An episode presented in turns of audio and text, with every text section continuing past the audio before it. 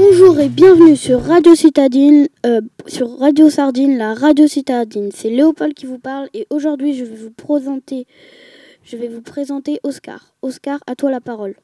Bonjour et bienvenue sur Radio Sardine. C'est Oscar qui vous parle et aujourd'hui je vais vous présenter le dernier livre que j'ai lu, La bataille de la sardine sacrée. Ce livre a été écrit par Haidt Soden et illustré par Nathan Poche. Il comporte 261 pages. C'est l'histoire de Natacha Tacha qui reçoit une pierre magique qui la transforme en chat. Et elle doit récupérer la sardine sacrée. C'est dans l'époque 2019.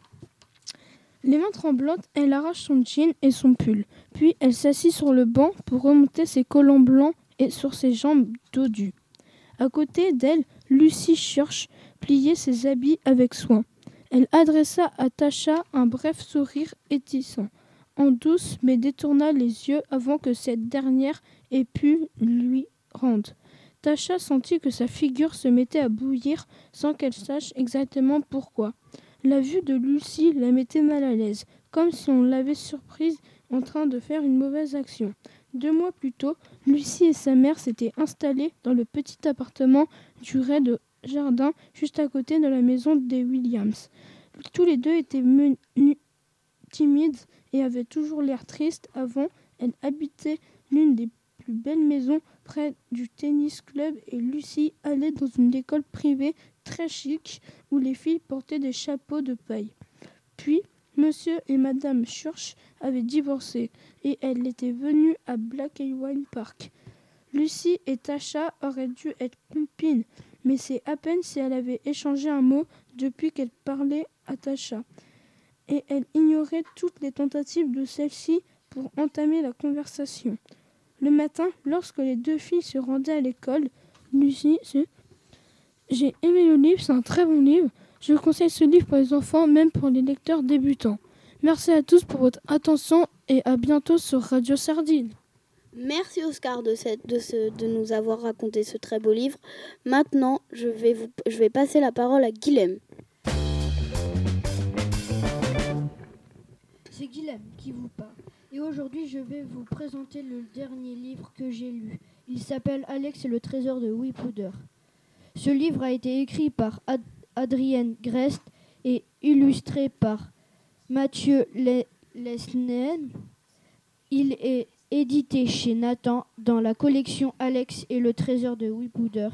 Il comporte 429 pages L'histoire. Le nouveau prof d'Alexandra est fantastique. Avec lui, le cours devient trop bien. Le, héros principal est Alex. L'époque, ça se déroule dans notre présent. Le prof a été kidnappé. Alexa part vite à sa recherche. Je conseille aux ados de se lire ce livre. Moi, je trouve que la lecture est facile.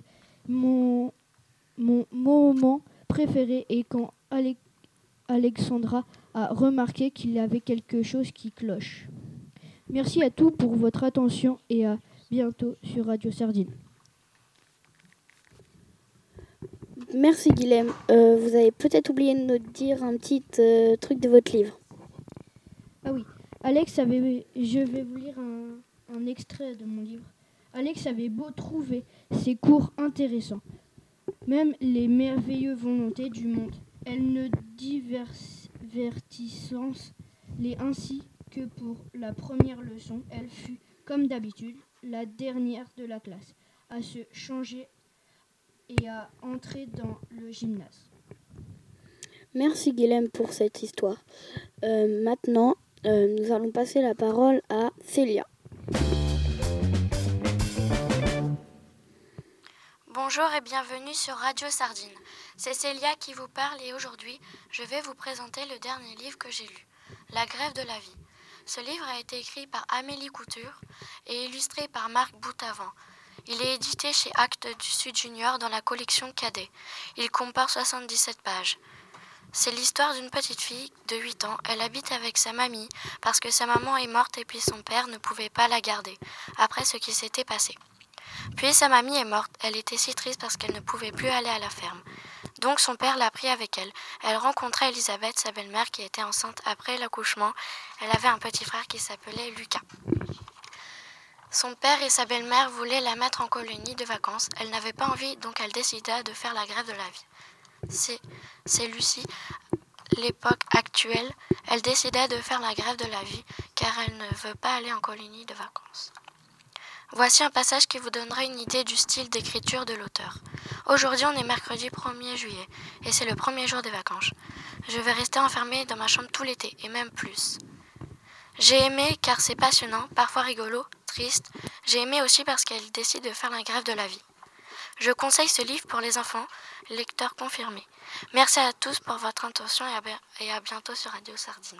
Merci beaucoup pour ce livre.